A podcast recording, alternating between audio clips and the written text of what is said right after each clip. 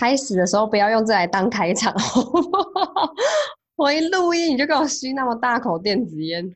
我想说你准备要开始啊？哎，大家好，我是玲玲。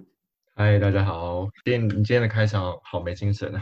所以我现在有点过敏，然后就加一点头痛，所以我今天可能听起来有点没有精神。那我们今天就再休一周。对，你中秋节一天都没有烤肉哦？没有，中秋节我都在山里面。那你说你这几天在干嘛？你中秋节的时候？我中秋节就到处去山里面的溪啊，然后去找瀑布啊。哦，这这两年的兴趣就是去山里面找各种溪跟瀑布。那你有很值得推荐的溪跟瀑布吗？哎，有，不过真的是不建议大家没有装备的话不要去。要进去的算是有点难度嘛？有点门槛，有点门槛。对，然后又大家，我觉得现在就其实大家不太有。有那个足够的安全观念啊，就其实我们去我们都自做嘛，可是我们都还是会会该有的这个溯溪鞋啊、救生衣啊，我们还是会穿，都会带着。嘿嘿嘿，不然真的是有点危险。的确是，我觉得有时候真的是会觉得没什么，然后就下去了，然后但是可能情况跟你想的完全不一样。对，然后像那种我们去那些地方，常常大家会跳水啊，那个跳水就是动不动就十几公尺高。嗯，哎，跳水真的是一个蛮危险的算行为耶，就是如果不熟悉当地地形的话。哎，对对对对对，嗯，然后或是因为我是这次连假我就去，然后是一个在一个苗栗的一比较深山里面的一个瀑布，嗯，它那个地方其实很适合跳水，然后它大概有十二三公尺高，对，那即使即使它那个地形算是安全的，如果你跳水姿势没有很好，你还是会受伤。会打到旁边的石头，是不是？哎，不是，是你入水姿势不好，你会淤青。哦，你说是打到水平面吗？是吗？对啊，对啊，对啊。所以我就那边去玩了几次嘛，然后大家就各种各种入水，然后自己有一次就没有跳好，然后我就大腿碰到水面，当天晚上就是整个大腿就淤青。那个超级痛哎，那个通常你一上岸就已经会先直接红一片。哎，差不多，差不多，差不多。对啊，所以还是需要有人带啊，需需要还是有人带。我之前之前是跳水，然后那时候大人就蛮常告诫我们说，就是在不熟悉的地方不要随便做这件事情，就是因为通常海平面上看起来都长得差不多，就是颜色会看起来差不多，你会不太清楚它的深跟浅到底是到哪里。然后有些你可能看起来很深，但可能其实底下有很多石头啊，或是呃一些。就是你不知道的东西在下面，然后你可能跳下去就会撞到石头，就很麻烦。所以都是通先看别人有人跳，再跟着跳。他他掉下去有浮起来之后，我们再我们再考虑。哎，对对对对然后而且我又是我又不会游泳。哦，对耶，你不会游泳哎。对啊，我不会游泳。你还敢这样这样玩？我就立志当最猛的旱鸭子啊！你旁边有跟着会游泳的人吗？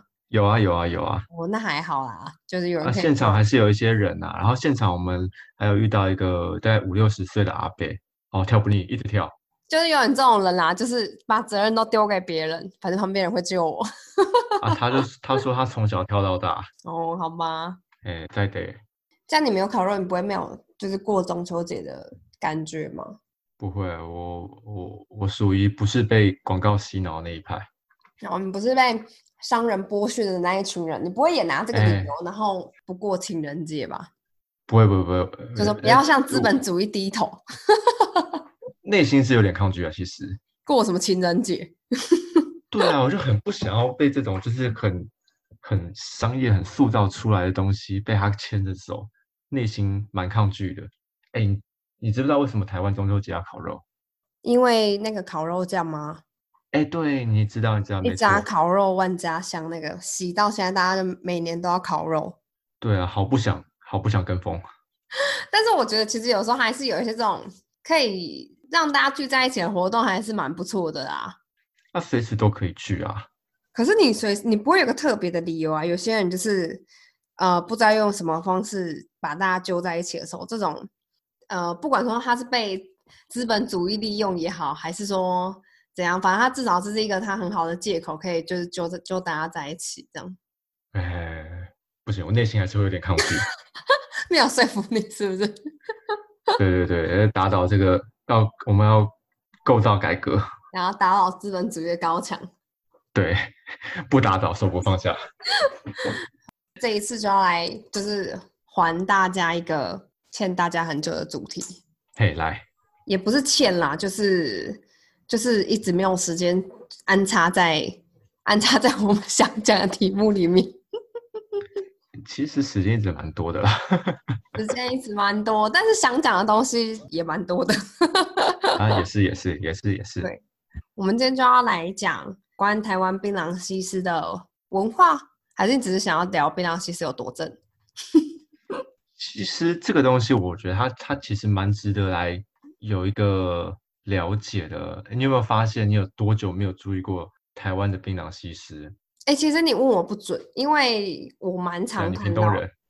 哎，对，一是我是屏东人，二是呃，我们我上班的地方在那个桃园南坎那边，然后那边因为有很多的那个大货车、大客车出入，所以我一走出去就是一整排的槟榔摊。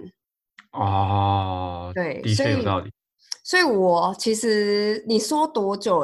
那我换个问题，我换个问题，你曾几何时开始发现？身边的槟榔西施都把衣服穿回去，素质开始下降哦。我觉得大概五六年前吧。哦，所以你看，连玲玲都会有都有察觉到这个现象。我印象很真是大概在我很小的时候，然后我觉得很多人应该跟我有相同的经验，不管是爸妈或是其他大人，就是在在小朋友经过那个槟榔西施啊不那个槟榔摊的时候。要不就是，我觉得有两种状况会发生，一种呢就是大家异常的安静，都不讲话，就是他好像进到那一个区域里面，然后仿佛就进到一个什么空间一样，就大家会异常的安静，然后可能想看什么的人，对，就自己看这样，嗯，然后有另外一种大人就会跟你说，眼睛不要乱看，哎，不要看，会长针眼。就就这两种，但那个时期就是他通常大人跟你讲说眼睛不要乱看的时候，那个时期我记得非常其实是最正的，好像年代有点久远了。对，但是呃不得不讲，因为他们那时候都穿的很辣，嗯，通常也都蛮年轻的，就我我那时候看起来我觉得啦，对哦。然后现在看到了，现在看到会看到坐在槟榔摊里面的卖槟榔的小姐。大部分就是都会直接，比如说带一个小孩，就是他们也没有在避讳这件事。衣服大概前五年，其实我都还是会看到有些穿比基尼啊什么的，但是后来就越来越越少，越来越少了。哦，我觉得这件事情是呃有有点可惜的一件事情哎，因为我觉得它不管怎么说，它算是台湾独特的一个风景嘛。对啊。那不管你对它知道怎么说，那其实现在。如果你是一个年轻貌美，然后外表条件又好的人，你根本完全不会选择去当槟榔西施，因为你有更多更好的出路了。对，不管你去当直播主啊，你去当小小模啊什么的，都比槟榔西施好赚。槟榔西施其实蛮难赚的耶。所以这件事情，其实我我一直把它归类在是目前台湾消失中的风景，或是一个文化。嗯，槟榔西施难赚到，就是他们卖。如果他们卖五十包以上，每包可能抽个十块，然后卖一百包，每包可能抽个十五块之类的。然后也有奖金制的啊，比如说卖超过三千块可以拿五百块这样。还有底薪啊，有底薪。对，有底薪，但这些是额外的，这些都比就是现在有的什么直播啊难做蛮多的。啊，管道也不太一样了。直播随随便便就抖那你一台跑车，随便就抖那一个钻石。对啊，而且而且其实。我觉得玲玲刚刚讲那个大概五，哎，应该讲四五年，在五年前，其实那个时间点抓的蛮准的，因为大概其实，在二零一六年的时候，CNN 其实有对台湾的槟榔其实有做过呃一系列的报道，嗯，呃，那其实他当时也是去了解说啊，台湾的槟榔西施这个文化，它大概有影响到哪些层面呐？然后他当时在二零一六年在做这项专题报道的时候，他其实就下一个结论，就是说西施文化。恐绝迹，神预测真的绝迹。对对对，不过那个时候已经已经慢慢在走下坡了啦，因为那时候包这段时间来包，不管是你那个脸书的平台啊，如果你社群平台或是其他的管道，都在分散大家注意力。如果你的条件够好的话，真的你就跑到那些去，你过得又好，然后你的你赚的钱又多，嗯，谁会跑来当槟榔西施？对，而且还有另外一个原因，是因为就是现在资讯很发达，然后前几年政府也很一直用力的在宣传，就是嚼槟榔。如果你只要有嚼石有加石灰的槟榔的话，你很容易得口腔癌。所以其实，呃，会食用槟榔的人算是在急剧下降当中，所以需求就没有那么多了。然后我们把时间再拉回到大概十年前了，因为那个时候我大概。那时候是我大学的时候，会看到新闻上有一个关于槟榔西施的一个新闻。你要来讲你为什么要开始你的奇幻旅程的原因吗？呃，讲奇幻旅程，大家很不知道什么事情啊。就是呃，黄仁一直就从从以前到现在一直都跟我讲说，哦，他某一年的时候去做一个田野调查，是访问槟榔西施这样。然后他每次讲到这边就没有再继续讲下去了，提了好多次。所以，在我脑袋里，这就是 黄仁的一个奇幻旅程。感觉这中间好像做了什么很多就不可告人的事情，一直没有办法把故事讲完。就我一直觉得，我我一直印象，我好像讲了很多次，但可能我我我也不知道哪里出了问题。那反正呢，回到回到这个主题来，对，就是大概在十年前，我那时候呃在新闻，其实当时有一个蛮大的新闻，就是桃园不确定是呃观光局还是观船局还是哪一个局处。他们那时候为了要吸引国内外的旅客，于是他就用桃园的相关风景，然后来做一个文宣。嗯，那这个文宣因为也要给国内跟国外的人看嘛，然后他就选了一个主题叫做槟榔西施。嗯，然后他们都已经做好了，都已经印出来了。然后这件事情被议会定，然后那时候我都还对我还记得他们那时候讲说，认为到他们的做法就是觉得不够。丢脸，没有国对，就是丢脸。对对对，讲得好，就是丢脸。反正那时候就看到很多就是局促的人，就对这件事情就是非常的不理解，然后认为做这件事情就是伤天害理。你怎么可以把这个事情向国外的人宣传？然后那时候听到的时候，我我心里就觉得蛮不以为然的。然后因为他当时的新闻还蛮大的，然后就有一些媒体就是访问当时的一些民众的观感。然后我印象是。好像没有人对这件事情是抱持正面态度，大家都觉得说啊，这个事情好像有点不太不太好，就对对对，大家都觉得不太 OK。然后我的心情就从了有点不以为然，然后到了啊，怎么大家都是这样想的一种惊恐的心情当中。嗯，我一直觉得就是这件事情为什么不行啊？应该这样讲，我可以理解到。有些人觉得他就是可能比较保守一点，然后他觉得这件事情上台面好像哪里怪怪的，有有这种人，我觉得完全可以理解，然后我也同意。然后我觉得更惊讶的是，我没有听到一个一个觉得这件事情反应，对我没有听到一个有任何一个人觉得这件事情啊有什么问题，然后让我就觉得觉得这个事情我好像可以来做点什么事情。嗯，那于是呢，我就当时想说，好啊，那我就。我想要来环岛来找找这些槟榔西施，那我想要跟他们来做一些访谈，然后问问他们对这件事情的看法，然后也帮他们拍一个照片。呃，就是想说我在之前我好像也没有什么机会可以真的接触到这些人，对，接触到这些槟榔西施，然后透过这个经验就可以真的跟他们面对面聊天，然后拍个照，我觉得好像还蛮有趣的。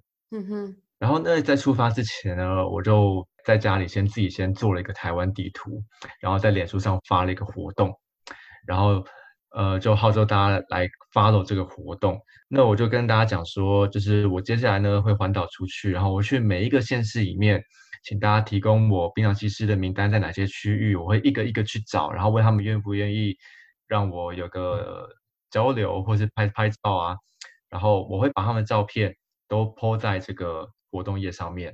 那大家来按赞，如果最后结算之后，每一个县市的按赞数最高那个槟榔西施，就把他的照片贴在我的地图上，然后变成那个县市的槟榔西施之呃那个县市的槟榔西施之花皇后皇后对皇后的概念概念皇后听起来很厉害对皇后的概念对然后就下去去做了，然后哦我印象很深刻，我从台北出发，然后我到。宜兰的时候，我大概被打枪了五六十次，他们不愿意接受这种交流，因为那个时间抓得很严，抓得很紧，哦尤其新闻又出来之后，那警方也会开始就是对这个议题有一点敏锐度嘛，想要多巡流、多多观察。那他们都想说啊，大家就乖乖的，就不要不要，这样。对对对，不要乱出来，怎么样？那所以我大概真的被打伤了五六十次之后，才终于找到第一个愿意让我留下一些记录的人。哎、那你真的，你你的耐心也是蛮蛮蛮好的耶。通常大部分人打枪可能到十几二十个，就会觉得算了，就放弃这个专哎，你。知道当时其实我跟我朋友，我找我朋友嗯一起，他们就没有，他们想说啊有环岛，那好一起 go。对，然后他们到后面完全不想屌我，真的吗？他们就自己走自己的吗？然后有没有槟榔，其实就不是就不是他们 care 的范围内，就对。对，因为他们对这件事情后来变得很厌烦，尤其我被连续打枪几十次之后，他们就觉得，干，我为什么要在这边浪费时间？哎、不得不说，因为你要一直重复讲同样的话，然后一直重复被打枪，那个就那个感觉，就是重复了十几、二十、四十次之后，真的是会蛮蛮令人烦躁的。啊，对啊，然后后来我们的环岛形式就是我们住在同一个饭店，然后隔天早上大家各走各的行程，我们相约晚上几点在哪里见。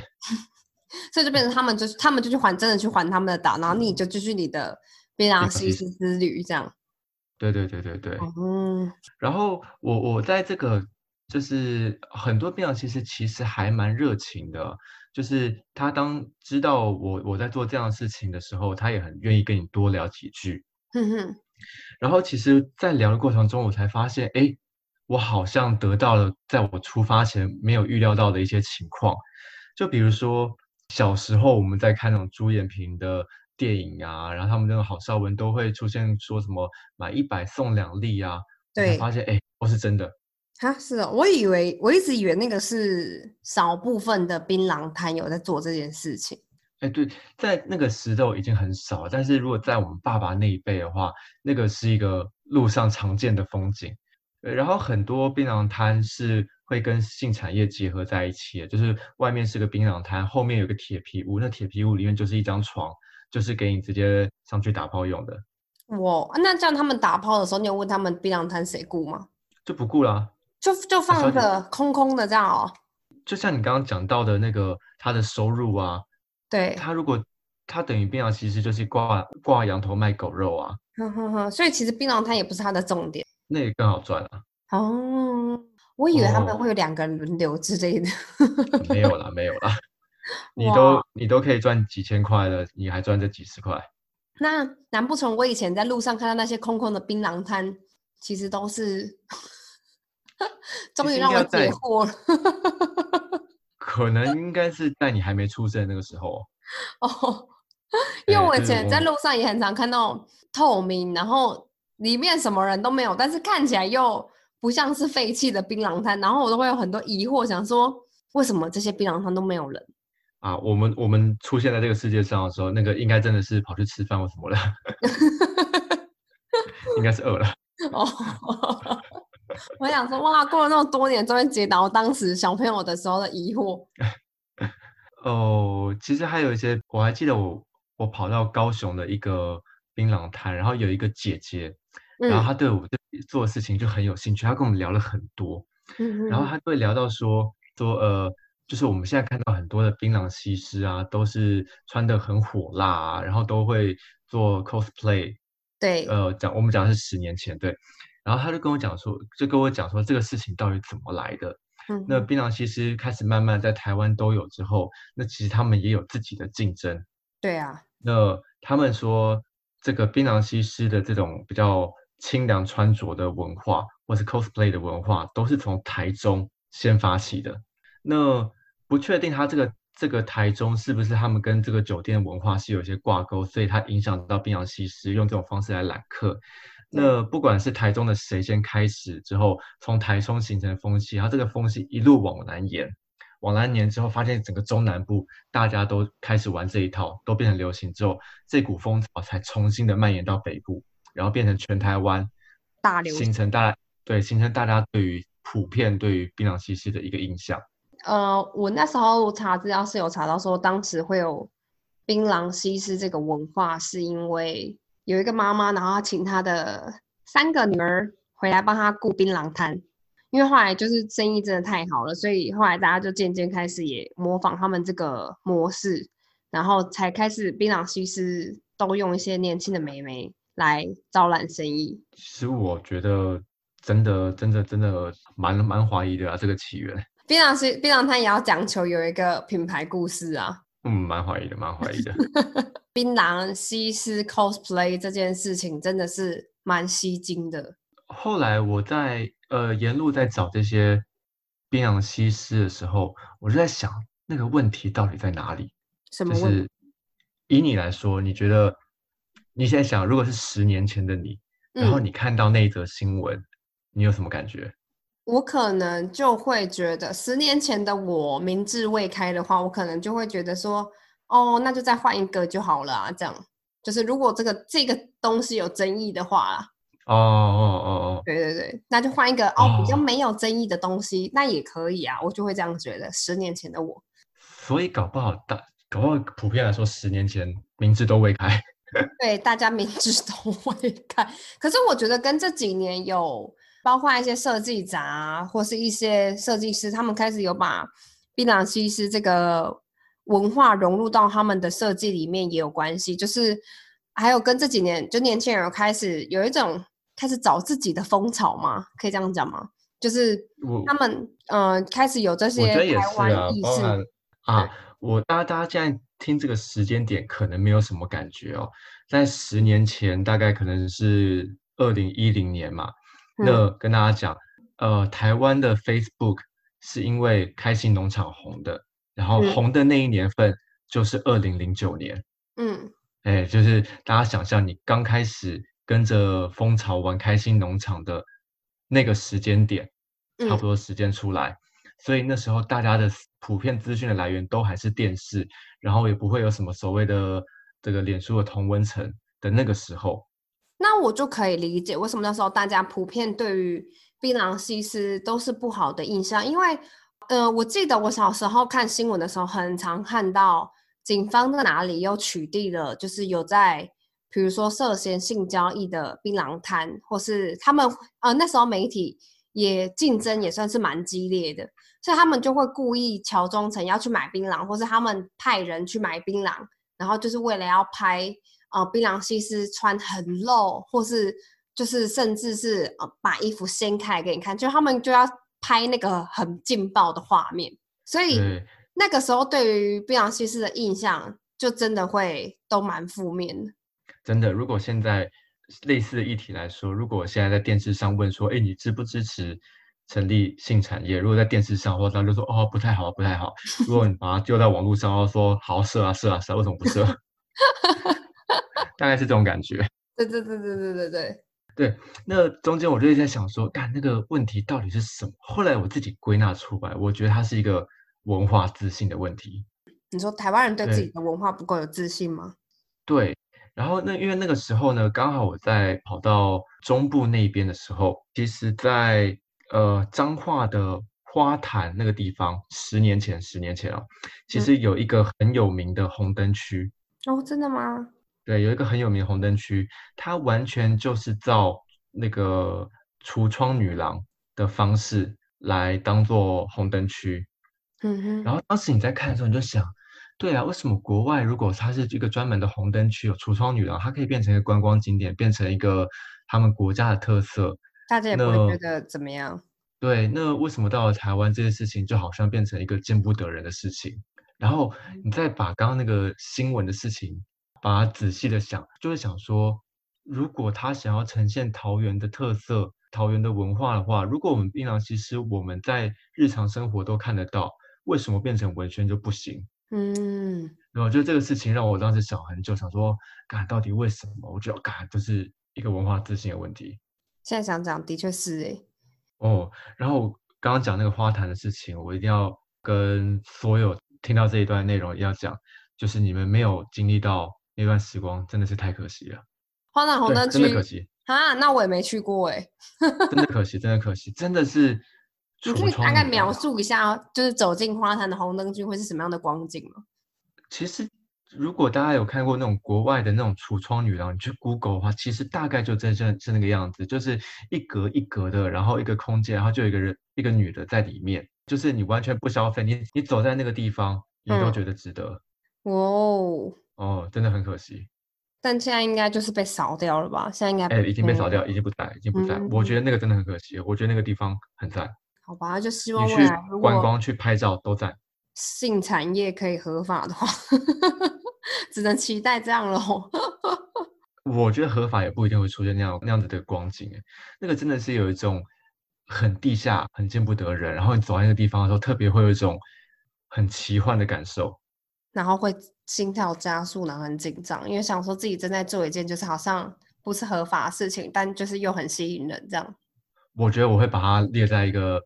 人生难忘的场景之一，前十名，可能有可能有，所以后来后来我就想啊，这个这是一个文化性的问题，嗯，那逛完之后，我就觉得后来再过几年在想这件事情哦，好像我好像普遍都有这个问题耶。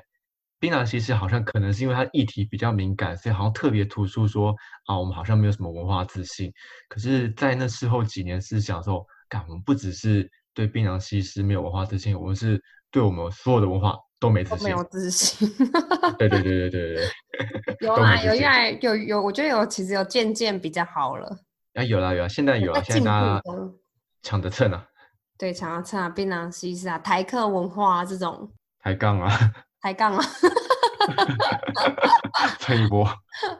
哎，如果如果要讲的话，我觉得其实改变蛮多的，跟那个宫庙文化也蛮有，也蛮也也改变蛮多的耶。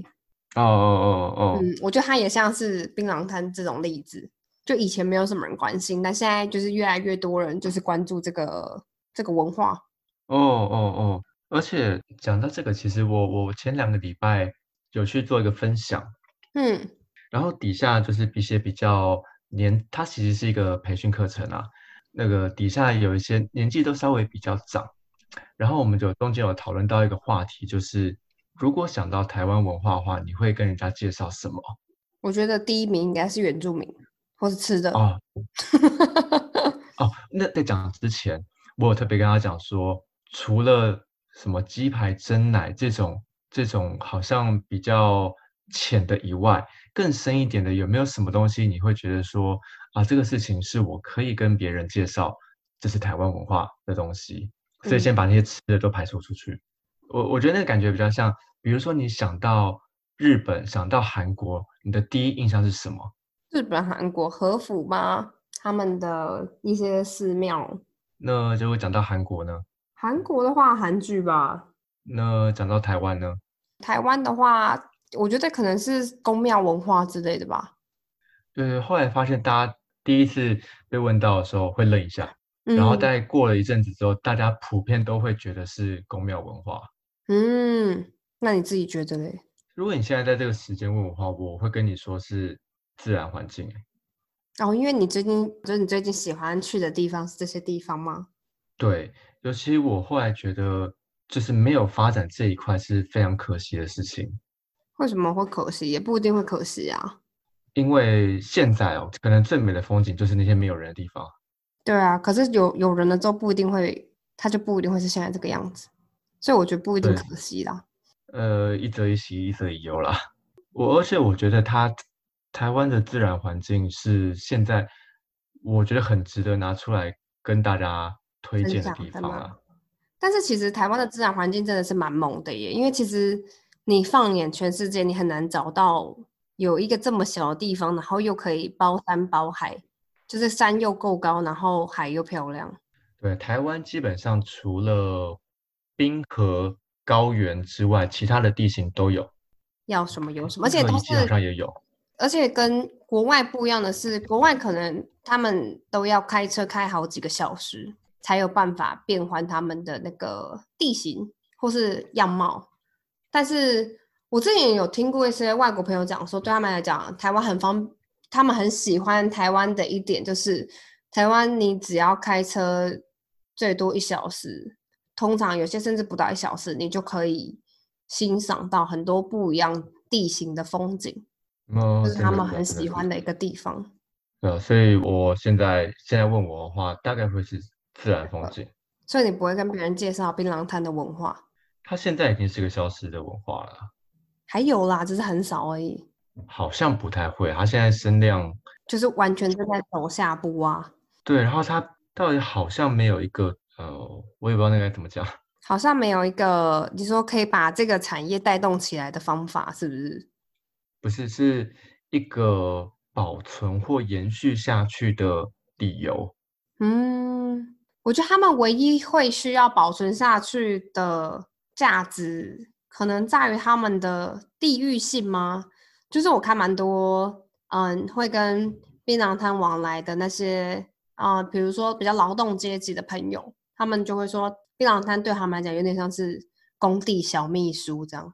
哎，怎么说？呃，等于是你可以把它想象成那个地方的网路，就通常你有需要什么，你可以去问他，他通常也都会知道。比如说你要找路，你要找什么店，或是你要干嘛，你都可以去麻烦他。然后甚至是，呃，如果你跟当地呃槟榔摊的交情够的话，就是你们已经是不是那种只是一次性交易的关系，是你们有一定的熟悉程度的话，槟榔摊还可以帮你收发信件，哎，这么好，而且你地址就直接写槟榔摊，就是他他那个槟榔摊的名字这样。然后那个东西，他说就真的就是都会寄到那边去，然后从来没有一次漏过，包括信啊或是样品啊等等这些，就是槟榔摊也都会帮你收。所以我觉得，如果他们有的价值的话，可能就在于是对于当地这种劳工朋友啊，会比较有就是他们存在的必要。哎，可是你刚刚讲的这个完全就是带到另外一个意义跟面向，哎，就是如果嗯以这个层面来说的话，它真的还蛮重要的。就是我觉得它变成变成是跟生活是有紧密的连结了。因为在你说之前的话，我会把它就归类成一个城市风景。城市风景也算是，嗯，对一个城市风景。可是如果它包含了收发信件这种的话，就完全它是跟一个一个族群的生活很紧密的连接在一起，它就嗯是一个重要的一个一个生活生活站，我操，黎明黎明佛祖，一个一个里长的概念。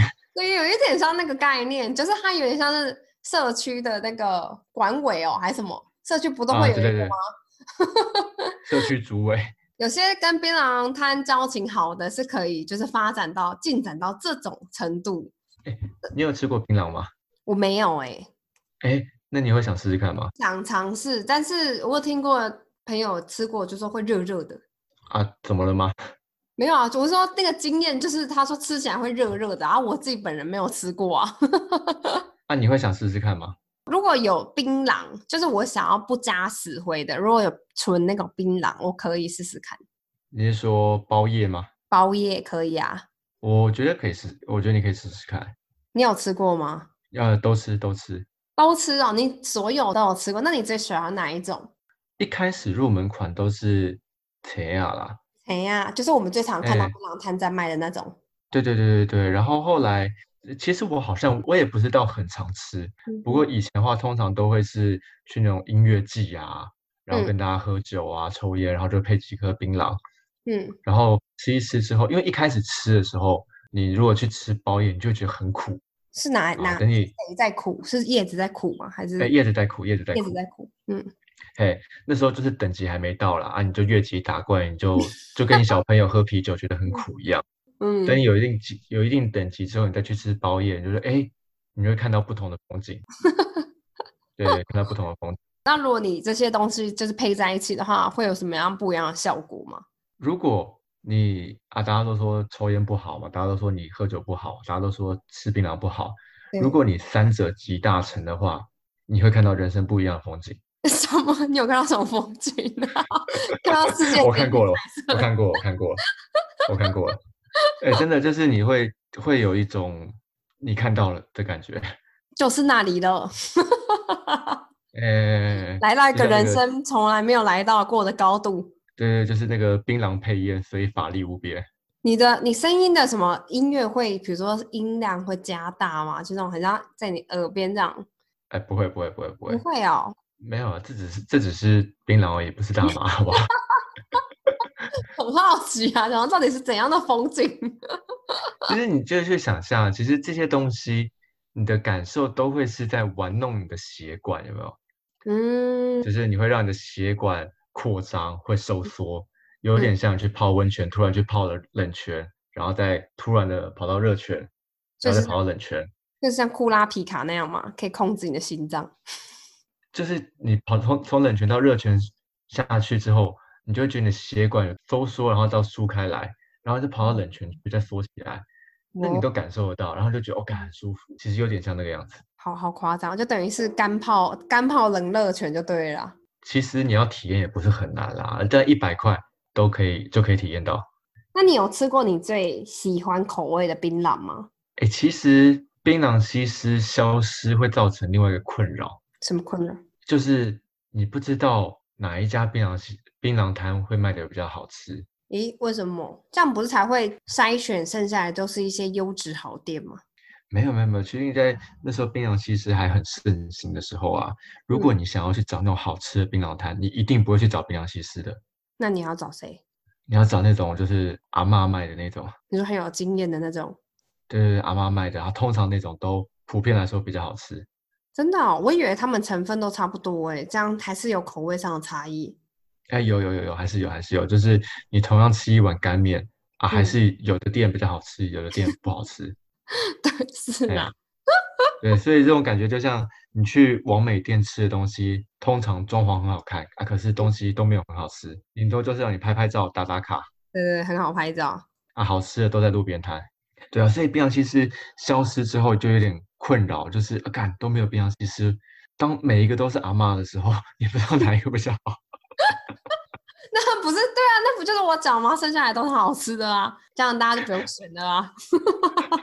可是好像也不太一定，就是那个你你你选择标准不见了，就是突然很慌乱，不知道就该怎么办才好不知。道该怎么办。平常想要顾对对对眼睛的时候是去 A 店，然后现在想要吃好吃的时候是去 B 店，然后现在只剩下 B 店了，没有得选。不知道不知道该怎么办啊。不过可以跟大家跟大家嗯推荐一下，就是如果你有去到台东或是兰屿啊，如果你在那个部落里面，你们会看到一种比较特殊的槟榔，他们会包的是这个呃成块的木头，它会是切的很方方正正，一个小方方块的一颗木头，然后它把它塞在槟榔里面。好难想象，它应该没记错，那个名字应该是老藤啊，然后是它的一个根还是哪里的一个一块状，然后把它塞在槟榔里面，你就直接吃。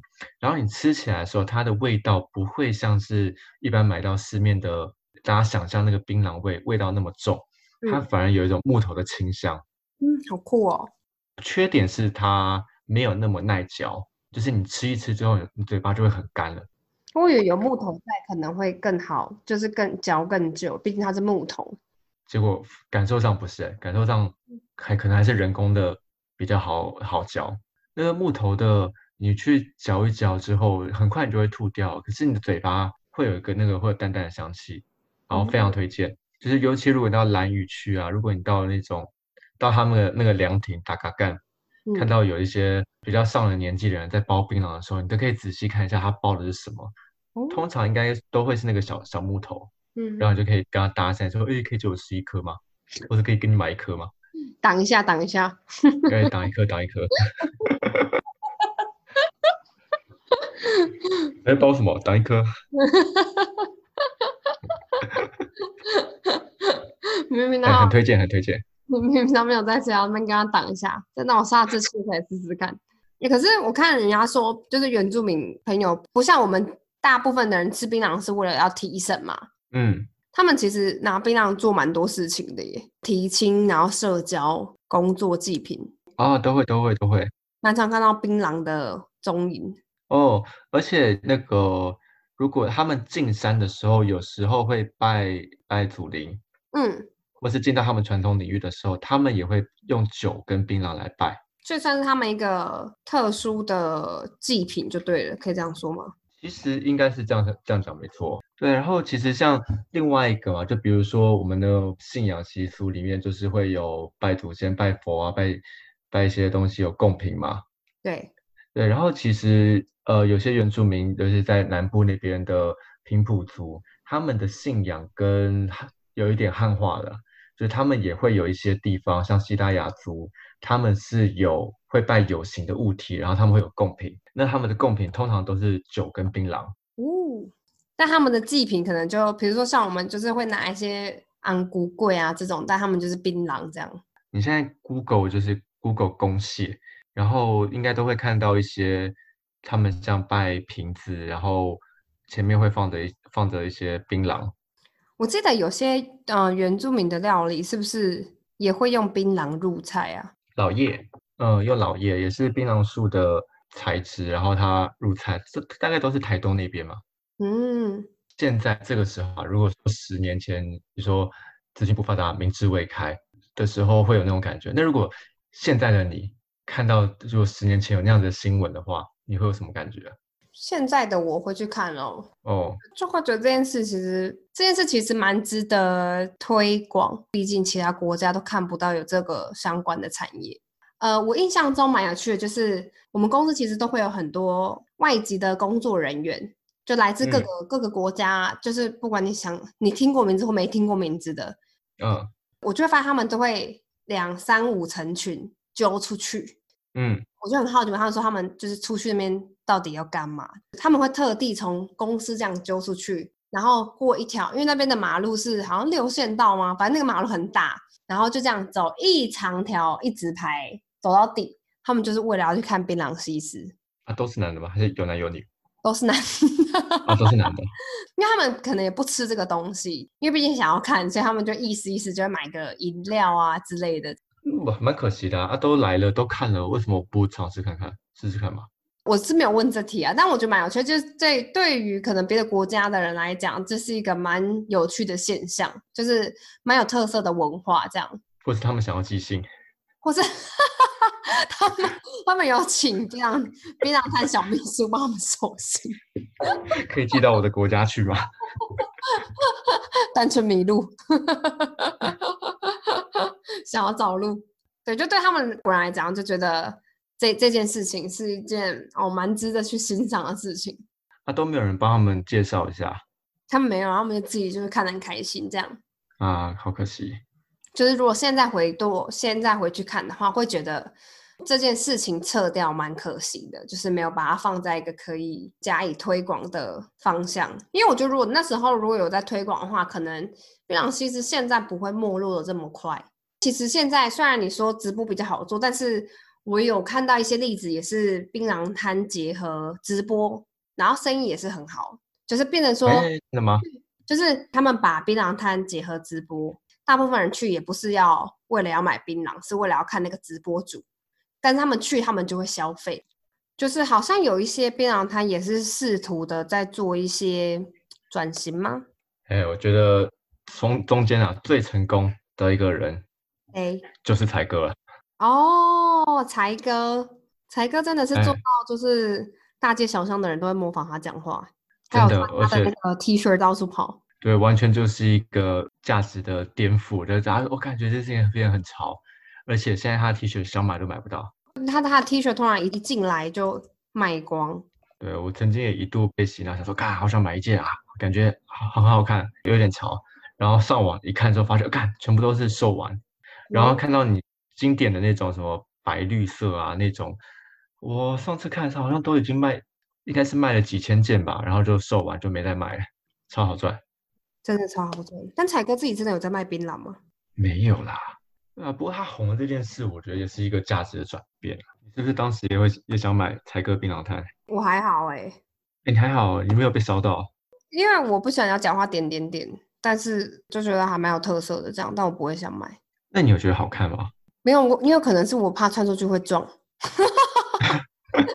我没有被骚扰或。是或是因为穿它的人都很潮，或者都是那种感觉很 underground，让你觉得有点次文化又潮潮那种感觉，然后就干好酷哦大。家就会觉得穿了就好像变成次文化一员。呃，我觉得那时候的人会反对也是可以理解，因为我觉得大家很容易做联想，就像是、哦，比如说，大家可能会在路边很常看到槟榔渣、槟榔汁，呃，对于他们来讲，就会变成说，好像会做这件事的人都是同一个类型的人，所以对他嗯们来讲，呃，比如说会吃槟榔或是呃，他们买东西的对象槟榔其实这些加起来，就是这些人就等于是比较没文化、没有文化、没有水准没素养。的人，哎对。但是其实也不能以一概括，又不是每个吃槟榔的人都会随地吐槟榔汁。我看过有很很有水准的司机大哥啊，就是他一定要有杯子他才吐。你没有遇过这种吗？我有遇过哎、去那种西边山上最明显，就是最堵然就是那种抽烟的人。然后我以前也抽烟啊，你到处都是乱丢烟蒂的人。真的，我我就会觉得你丢城市就算了，你丢山林真的是没水准。而且我觉得最搞不懂的就是啊，你就要去那个溪水玩啊，那个烟泡到水啊会变多脏，你又不是不知道啊，你要下去玩，你要乱丢，到底什么意思？但是我觉得，就是对于那些嚼槟榔的人，大家就是印象观感不好，连接到槟榔西施，我觉得那个就是一个刻板印象的连接啊。哦但，是我觉得这件事搞不好未来就会慢慢延烧到抽烟的人身上去，哎，为什么？怎么怎么怎么说？因为抽烟的人，因为现在台湾还不合法，但是国外其实年轻一辈的人其实不抽烟的，他们大部分都是抽电子烟，然后哎，我就是对，就是，然后他们有各种，就是如果你有在抽，你也知道，就是他们有各种不同口味的电子的那个那个要叫什么啊？你们叫什么烟油、口味？对，烟油。果汁、果汁，我们术语叫果汁。对国外小朋友来讲，抽电子烟、抽烟油这件事情是新崛起的事情，然后很多家公司已经开始在做，然后这是一个很大的市场。然后，嗯，抽过电子烟或是抽过日本的烤烟对，烤烟，对，就会回不去原本烟。对他们来讲，那个烟其实是很过时，然后抽起来又很臭，就是训啦。又不好闻。呃，现在国外年轻人来讲，就是说你是抽实体烟烟草，对他们讲是一个很很老的行为，呃，而且又而且又贵。对，然后又贵，所以我觉得搞不好未来抽烟这件事情就会慢慢的变得跟嚼槟榔一样。因为你又抽烟，然后你又老，然后你又要乱丢烟蒂什么的，又很没有水准，这样。其实中国每年都有很盛大的电子烟展，前几年还在一个模糊地带，然后后来好像有慢慢想要禁止。不过之前的那个他们的每年的电子烟展是真的会吸引很多国家的人去看他们发展到哪里，然后有什么新的嗯东西，算是一个盛会。而且甚至前几年的时候，连富士康都开始在做电子烟电子烟。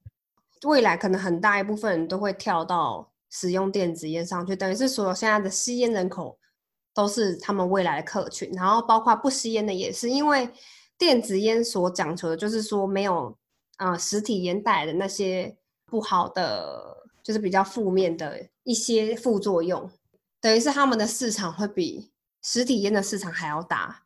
但是后来好像有点打住的原因，是因为呃电子烟这个研究还没有很彻底，所以有很多关于人体的反应还不是研究都不是那么健全，然后有一些个案跑出来，比如说呃吸电子烟然后产生什么样的副作用，然后导致脑部有什么样的缺陷，类似这种，所以后来电子烟也才稍微有点打住。说在这说到这个事情，我觉得也很有有必要来跟大家厘清一下这个到底什么状况。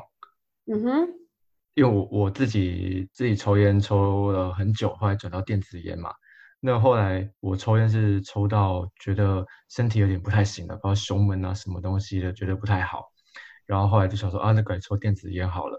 在改抽电子烟之前，我有想说很多替代的方案去代替纸烟，包含了自己卷烟呐、或是什么尼古丁贴片啊，或者抽雪茄、啊。不过后来就嫌麻烦，就算。那后来电子烟，后来我自己抽一抽，在你其实在抽了三四天之后，你大概就可以感受到有一种戒烟的感觉，包含你闻的味道开始觉得好像比较更浓啊，吃东西比较有味道啊，或是觉得心肺能力变比较好。这么明显哦。呃，嗯，大概其实做一大概三四天一个礼拜，你就很明就很明显了。而且尤其如果你抽每呃三四天抽电子烟，你再回去抽纸烟，你都嗯会发现，干烟真的很臭。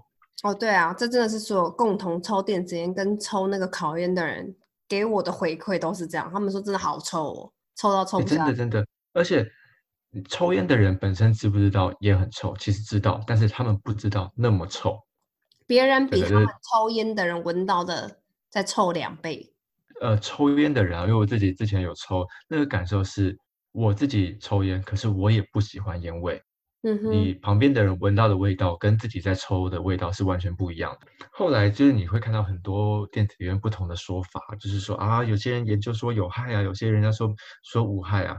我现在比较直白的说，就是目前你之前看到比较大有两个，就是一个是啊，之前说什么抽电子烟会别人什么爆米花肺啊，你的肺会囊肿啊，这件事情它是真的。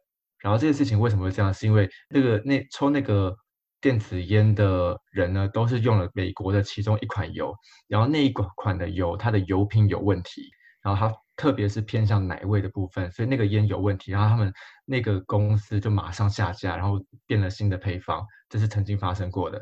那第二个事情就是啊，有些人看了研究之后说啊，你抽的抽了电子烟之后，你得到的伤害比抽纸烟还要伤。嗯，这件事情按照他们的研究方法也是真的，不过一般人不会这样做，为什么呢？因为电子烟它的吸食的方式是你的棉花沾了你的烟油，然后你去烧你的棉花，然后透过那个蒸发的那个油，你去吸那个蒸发的东西。电电子烟是这样这样吸的。那他们很多做的研究呢，是他已经把他的棉花烧到焦掉了。对。然后再去做做它的研究，那这个时候你测到的很多都是已经燃、已经烧焦的棉花测出来的数据，那就已经是不公平的事情。然后你你说你如果吸已经焦掉的东西，会不会有危险啊？我相信那绝对是超超危险。那可是一般人不会这样做，因为一般人你一抽到焦味，你根本抽不下去，你就直接换新的。那到底抽电子烟会不会比抽烟健康呢？短期来说，一定是。嗯，但长期来说不一定就对了。长期来说不知道，目前没有人知道，因为电子烟的历史也还没有这么长。对对对，就是长期来说，目前没有人可以笃定的说它到底有效还是有有害。嗯哼。短期来说，一定是比较健康的，因为其实你知道纸烟最伤身体的是什么吗？最伤身体是焦油吗？不是。那是什么？是助燃剂。哦，是哦。哎，对，就是如果你发现你你你点了一根烟，你放在旁边，它自己会烧完。那个是如果你燃剂的功用。对对，可是如果你去抽这个什么卷烟呐，或是雪茄，你抽一抽不抽了，放旁边，它就自己熄掉了，它不会继续往下烧，因为它烟纸的旁边里面都有助燃剂，那个就是保持让你你不烧，它自己就把它烧完。最伤身体的其实就是那些你燃烧那些助燃剂吸进去的东西。果然是有抽烟的人研究的好透彻。哎，真的，真的，真的，这个需要跟大家科普一下。所以大家会讲说，啊，那你抽卷烟，你抽雪茄，对，会不会比你抽纸烟健康？会，因为他们没有助燃剂。所以如果大家可以抽得起的话，就去抽雪茄。哎，对，抽雪茄是有学问的，这是一个尝试过各种戒烟方式人的的经验谈。听出来了，好专业哦。专业，专业，专业。如果有就是需要戒烟的朋友，或是。可能没有办法短期之内没有办法戒得了烟，但想要尝试其他的其他抽烟的方式的话，可以参考一下。啊，我是觉得现在电子烟就很很方便了啦。那电子烟电子烟台湾合法吗？一直都是在暧昧的阶段，然后今年有通过法令，是即将要不合法，包含两味烟，就是那种那个抽你的纸烟里面有那种薄荷球，你压碎那个那个都都即将不合法。不过很奇妙的是，就是我去问这些。工作室的老板啊，其实他们对于这件事情，他没有特别紧张哎。为什么？从头到尾都没合合法过啊！我相信他们，大家都相信这个市场只会越来越大，大家都相信市场的趋势就是这样。法令算是只挡得了小部分，整体整体的浪潮是挡挡不住的。挡得了一时，挡不了一世啊！啊，对啊，对啊，对啊。就是像日本的 Equals，就是。台湾其实也是禁止贩售，然后你甚至不，嗯，它是禁止你带入境台湾的。但是你在路上也还是看到很多人在抽啊，很多啊，但是很麻烦。哎，不过你你这样子去绕了一圈之后，有没有哪一个槟榔西西的故事，就是你跟他访谈过后，他的故事是让你就是蛮印象深刻？我可以特别去可可以特别分享一个有代表性的槟榔摊跟。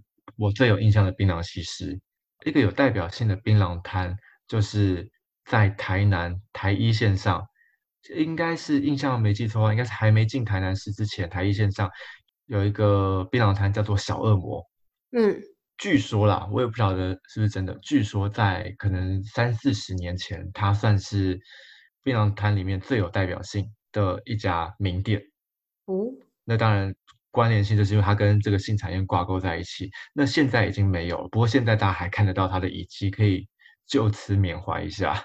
哦，就他的店还留着，但是已经没有在营业了，这样。对，已经呃已经洗白了，已经洗白，就是还有在营业，不过就是纯卖槟榔，纯的啊，都纯的。然后最有印象的槟榔西施呢，就是在桃园开南附近的一家槟榔摊。那家槟榔摊我不叫不晓得它还在不在，它叫轩尼诗，就跟那个酒一样叫轩尼诗。因为当时我去那家槟榔摊的时候，哦，那十年前了。当时去那槟榔摊的时候。当时的槟榔其实真有够正，正到你十年后还记得？哎，记得记得记得。然后当时我们还交换了脸书，因为那时候我我们当时聊的还蛮久的，然后他还叫我带着他到处，这样。对对对，到带着他跑来跑去，然后后来有留联留下那个联络方式。啊，不过我们有当脸书好友当几年啦，后来突然有一天我就发现我被他删好友了。哇，哭。对，因为我后来发现，哦，他已经结婚有小孩了，他可能不想要这种来路不明的陌生男子的联络方式。啊，好可惜哦！但是黄玉仁有给我看他当时就是去乡土调查的照片，是真的很漂亮。就是轩尼诗那家，也可以算明星等级吗？认真觉得有。我当时第一眼看到他的时候，我还有点紧张。你说因为太漂亮嘛？靠近你心跳怎样数这样？对对对，真的有，真的有。我觉得那那个年代的槟榔西施的素质算是蛮猛啊，绝对猛。我们错过了一个黄金年代。因为我在我印象中，我小时候槟榔西施其实会需要蛮多才艺的。你有印象，就是槟榔摊都不会只是槟榔摊，它其实已经变得有点像是一个表演空间。他们甚至会自备那种音响嘛，槟榔摊里面就直接内建一个钢管。那大部分时候他们都会在里面表演。其实我没有经历过这一段，你没有经历过吗？我有看过哎，他们到某个时段就会自己就是在那边跳舞这样子。哦哦哦，你家那边有吗？桃园那边？对，吸引一些大哥还是什么来就是消费这样子。哦，我有看过那种。对啊，我觉得他们蛮厉害的，还要特别去学钢管舞什么的。我有看过，但我没有真的看过他们在槟榔摊里面跳。现在应该桃园那几家交流道那几家好像。还有还有几个有留那个钢管，对不对？我记得好像一两间有那有那一支钢管，但是就没有在用，就没有后来就没有看到它有拿来干嘛这样子。哎，最后我觉得很可以让大家分享看看对于这件事情的想法。对啊，不知道大家对于槟榔西施的想法会是什么？对啊，现在大部分可能是抱持一个缅怀的心情吧，或者啊，刚我没有也没有经历到那个黄金年代。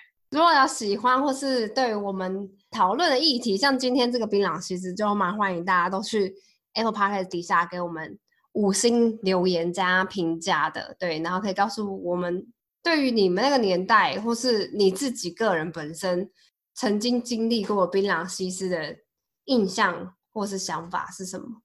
我们蛮好奇看到别人的印象跟想法是什么。当当初我知道要做这件这个主题的时候。我真的是脑袋中满脑子都是大人在那边跟我讲说卖卖欧贝孔，一直出现这件事情，所以也蛮好奇大家对于这件事情的印象跟想法会是怎么样子。然后如果如果大家不想去 Apple Podcast 底下评价的话，当然也可以来我们的 IG 台湾，然后下面一条是 Up，然后就是告诉我们对于槟榔西施文化的这个印象是什么。那我们就要下次见喽，拜。拜。